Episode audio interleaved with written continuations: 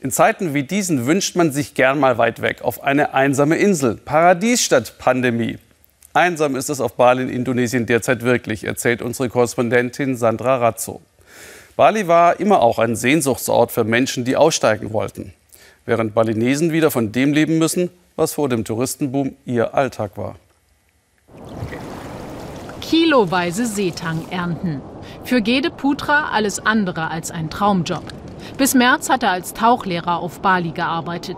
Doch als die Touristen abgereist waren, blieb dem 43-Jährigen nichts anderes übrig, als wieder Seetank anzubauen.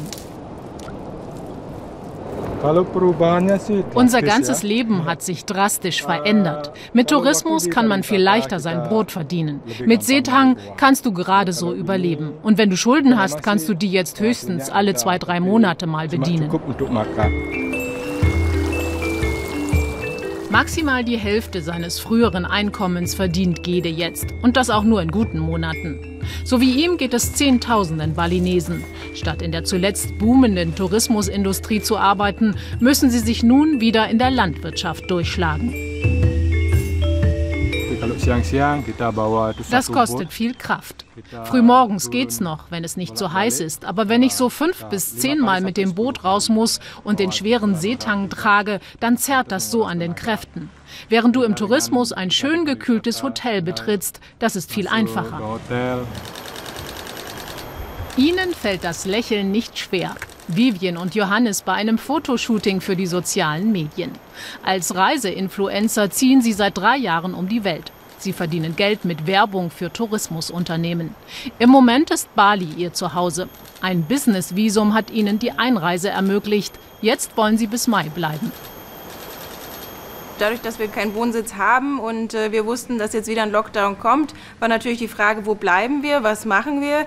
Ähm, wir müssen natürlich auch arbeiten und äh, ja, ja, wir haben halt, wie gesagt. Zu fotografieren ist halt nun mal unser Job und mit dem Lockdown in Europa geht es halt einfach nicht. Während ihre mehr als 330.000 Follower im Lockdown sitzen, baden Vivian und Johannes in einer Fantasie aus Blüten. Mit solchen Bildern wollen sie relevant bleiben, auch wenn es im Moment schwierig ist, damit Geld zu verdienen. Doch es gilt, sich schon jetzt wieder für die Zeit nach der Pandemie in Position zu bringen.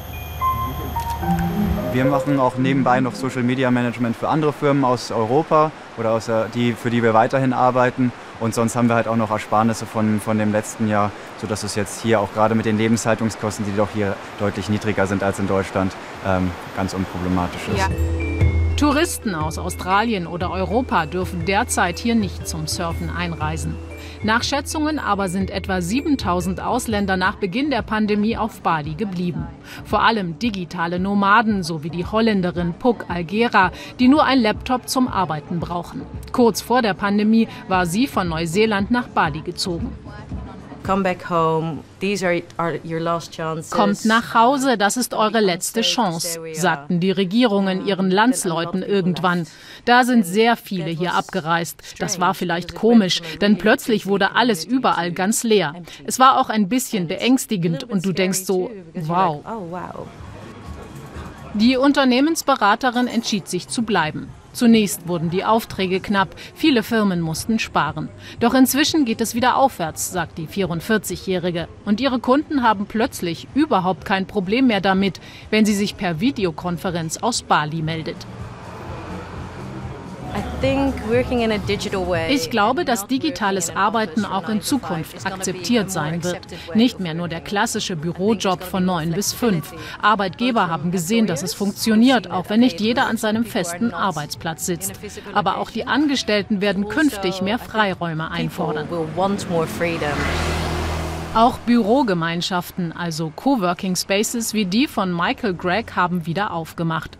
Im Moment kommen viele digitale Nomaden eher aus Jakarta als aus Sydney oder London. Der Australier wirbt daher mit rundum sorglos Paketen inklusive Businessvisum und Unterkunft. Es gilt, durch die nächsten Monate zu kommen, bis das Reisen wieder einfacher wird.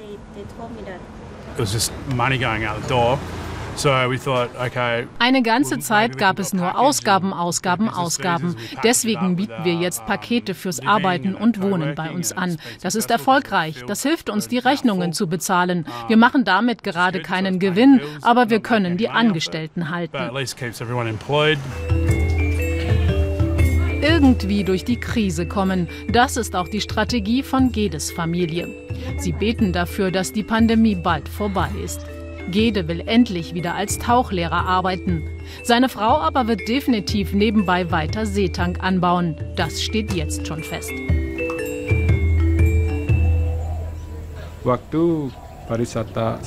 Mit dem guten Gehalt aus dem Tourismus haben wir vorher wohl auch ein bisschen über unsere Verhältnisse gelebt. Jetzt müssen wir lernen, uns sehr einzuschränken. Wenn Covid irgendwann vorbei ist, müssen wir das als Lehre im Hinterkopf behalten.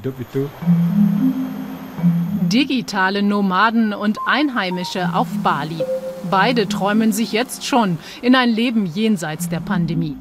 Die Härten aber sind dabei ganz unterschiedlich verteilt.